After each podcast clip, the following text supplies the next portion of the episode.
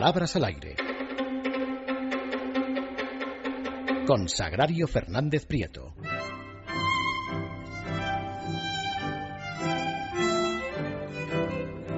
Bueno, pues ya estamos de regreso. Ha llegado Doña Sagrario. ¿Y qué nos trae usted hoy? Eh, buenas noches. Voy a empezar eh, con una muletilla. Una muletilla que tiene uno de nuestros ministros, el ministro de Economía, el señor de Guindos. Eh, hay una construcción coloquial que es lo que es, lo que es, que algunas personas la convierten pues en eso, en una especie de muletilla que como todas, como todas las muletillas no aporta ningún significado, no es necesario decirlas, simplemente se repiten por, por costumbre o por lo que sea. Para que se vea que es una muletilla he recogido varios ejemplos, porque con uno solo podría ser que es que lo había dicho ese día. A ver. Así que voy aquí con el señor de Guindos.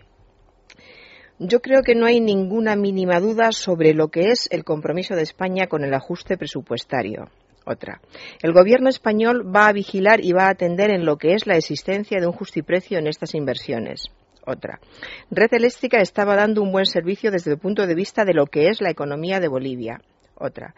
Tienen implicaciones a medio plazo desde el punto de vista de lo que es el desarrollo económico de estos países y de lo que es la garantía de las inversiones. La última. Las empresas españolas están haciendo una función y un servicio básico al desarrollo de estos países y también a lo que es el bienestar y la prosperidad de los ciudadanos. Como verá, es evidente que le gusta mucho No cabe la decir duda. lo que es. Lo que es es una construcción que se emplea de forma coloquial cuando se quiere destacar algo, lo que viene a, a continuación. Insisto, es coloquial. Cuando decimos, por ejemplo, lo que es yo, no pienso ir a, a esa boda. O eh, lo que es la cocina, desde luego, era amplísima. O lo que es mi marido, nunca me hubiera dicho tal cosa. Ese tipo de construcciones que se utiliza lo que es para destacar lo que se va a decir a continuación, insisto, en este tipo de lenguaje familiar, coloquial, en, en este caso, como el señor de, de Guindos, pues no sirve para nada, simplemente se repite y voy a leer el cuarto ejemplo que lo repetía dos veces sin esta construcción para que se vea que no sirve para nada.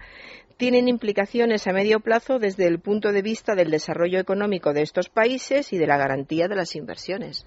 No hace ninguna falta decir lo que es eh, ningún en absoluto.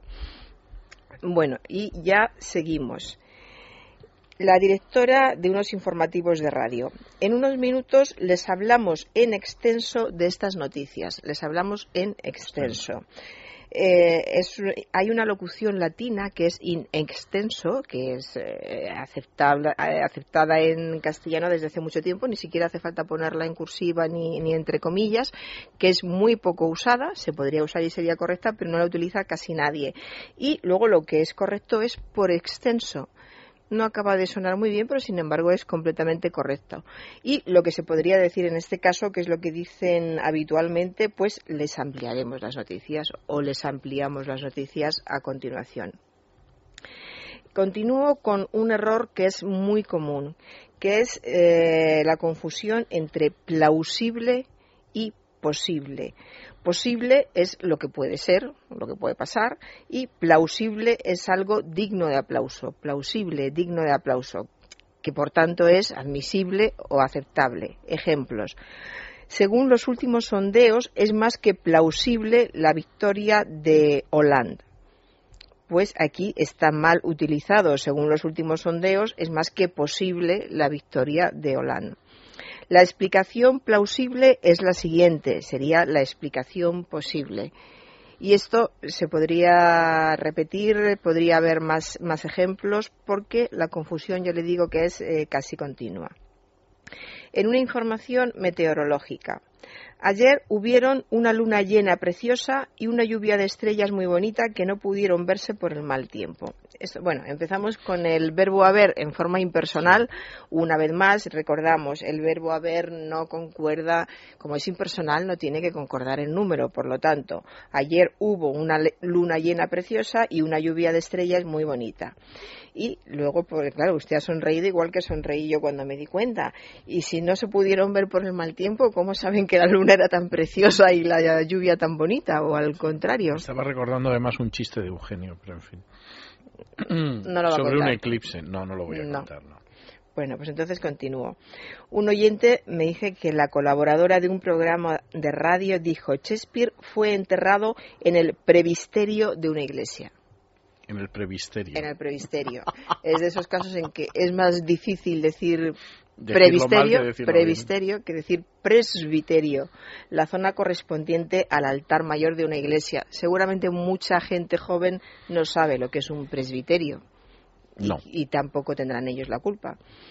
Pues efectivamente le enterraron como usted sabe muy bien, sabe muy bien, en la iglesia de la Santísima Trinidad de Stratford, en el presbiterio, presbiterio.